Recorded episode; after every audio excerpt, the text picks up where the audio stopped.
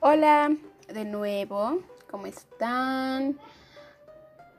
Yo estoy muy bien, si es que se preguntaban. Y si no, igual ya les dije. Hoy estamos de vuelta con otro capítulo, el tercer episodio de mi interesante podcast. Como en el anterior episodio les dije, hoy vamos a ver un tema muy interesante para mí.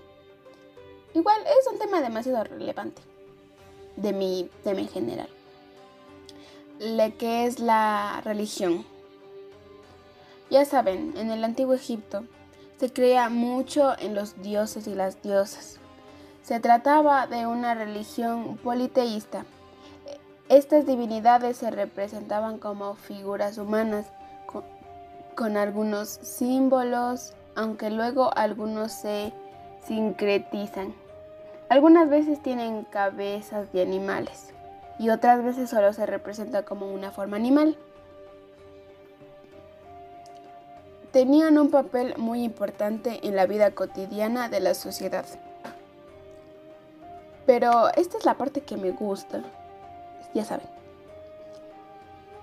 A veces eh, yo me pongo a pensar y digo, ¿cómo habrá sido esa comunicación? Porque siempre dicen que eh, los dioses se comunicaban o le pedían cosas o les dejaban ofrendas. O, bueno, ya, saben, o sea, se comunicaban de una forma muy especial que yo, yo nunca logré entender. Pero hasta ahora es como tipo un misterio que tiene la sociedad. Bueno, aquí es donde los dioses se dividen en, grupos, porque ya saben, se tienen que dividir en grupos. No, eh, no era un solo grupo de dioses. Están los dioses locales, los de cada nomos. Por ejemplo, Dios de Memphis eh, sería un ejemplo. Están los dioses cósmicos, mucho, mucho más amplios para todos los normas. Entre estos cabe destacar una tirada que va a ser muy importante desde un principio. Jef, dios de la tierra. Nut, dios del cielo. Ra, dios del sol. La cantidad de total de deidades es muy difícil de precisar. Esto se debe a que en un mismo fenómeno podía tener distintas deidades asociadas, y la dinámica politeísta era bastante compleja. Después de esta pequeña introducción ya es momento de hablar de los dioses en general. Ya saben, eh, los, los, nombres, su forma, eh, la función que cumplía cada uno para la sociedad.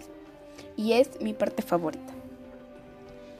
Ra, dios del sol una de las deidades asociadas al sol. Se lo representaba como una figura humana de la cabeza de halcón o bien como una figura humana con el disco solar sobre la cabeza. Aunque dependía de su lugar en el cielo, podía asumir tres formas o apariencias distintas. Atom se le representaba como un dios, eh, como un disco solar. En los primeros tiempos era la figura más importante del mundo inferior. Se decía que cada noche viajaba por el bajo la forma de Auf-Ra, el sol poniente. Según los momentos del viaje, se manifestaba en tres entidades diferentes. El amanecer era Jepri, al mediodía Horachiti y al anochecer Atum.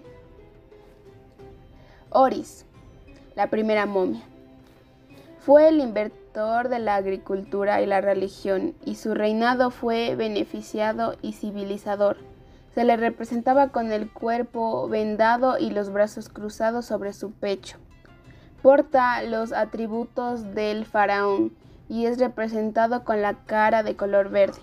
Murió ahogado en el Nilo, asesinado en su conspiración organizada por Set, su hermana menor. A pesar del desmembramiento de su cuerpo, fue devuelto a la vida por el poder mágico de sus Isis y Netfis. Durante el Imperio Medio de Egipto, la ciudad de Abidos se convirtió en la ciudad del dios Osiris, atrayendo a muchos fieles en busca de la entidad. La popularidad de esta ciudad se basaba en sus fiestas de Año Nuevo y en la posesión de una reliquia sagrada, la cabeza del dios. Anubis es mi favorito. Guía de las almas. El guardián de las necrópolis y guía de los difuntos. Regía sobre todo tipo de oficios funerarias y se le atribuía haber custodiado el cuerpo de Osiris durante su momificación. Se lo representaba como un humano con cabeza de chacal, negro o de perro. Se le incorporó al culto de Osiris, convirtiéndose así en hijo de Nephis. Y como les dije antes, muchos de los nombres de los dioses también hacen referencia a su papel dentro del propio inframundo. Cuando Anubis dejó de gobernar a los muertos, se convirtió en una figura importante para guiar las, las almas de los muertos al otro mundo. Asumió el papel de un guía que viajaba con los muertos y los protegía en su viaje. El libro de los muertos, ese famoso libro, ya lo había escuchado antes en una de las películas que ya les había nombrado. Así nomás, al simple vista, ese libro tiene bastantes escritos interesantes. El otro día busqué una foto y la verdad sí tiene bastantes escritos. Es que a simple vista una persona ve y parece que solo son dibujos, pero no, había personas que podían leer eso. Hasta creo que existen todavía personas que estudian em, ese tipo de escrituras. Oh, y bueno, sigamos.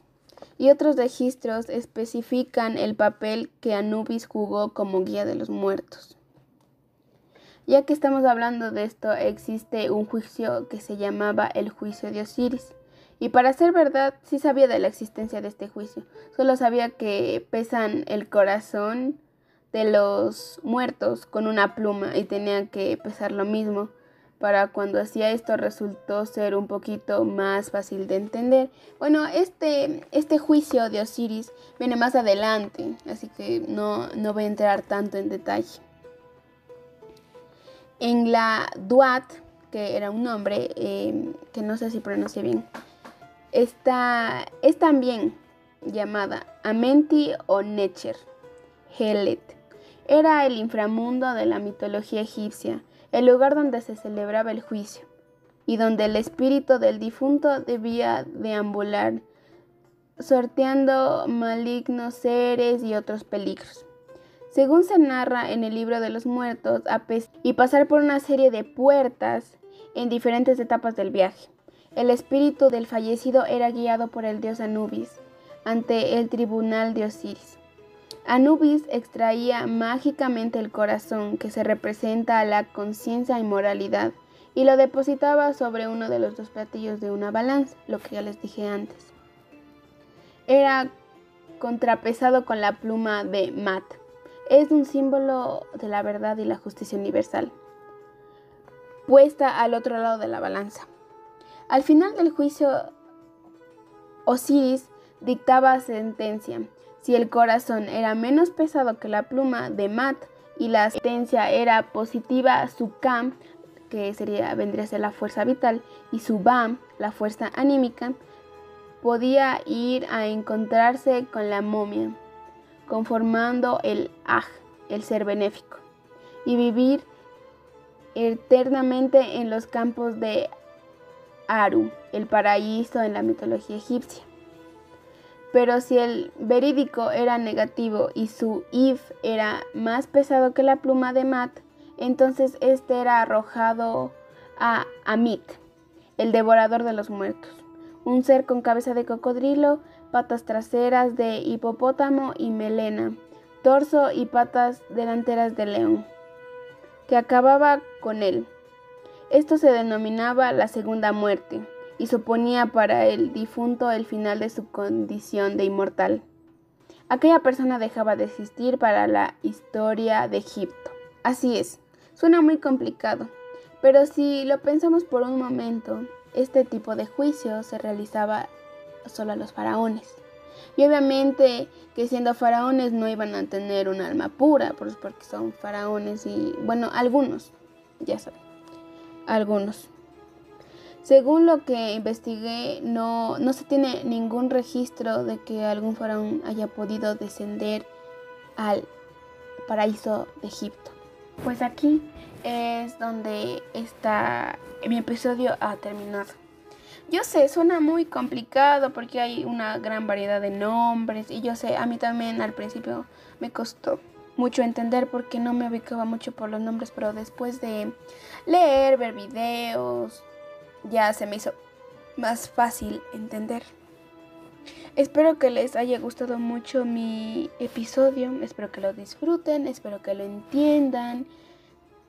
El siguiente es un tema que también es importante para la historia de Egipto, si es algo relevante. Eh, espérenlo con ansias, muchas ansias, porque saben que yo lo hago con mucha pasión. Lo digo, me aprendo con mucha pasión. Los nombres, me gusta decir nombres, me gusta decir los nombres de los dioses, porque no sé, me, hacen sentir una persona intelectual ya saben. Bueno, espero que les haya gustado mucho este episodio y nos vemos en otra ocasión.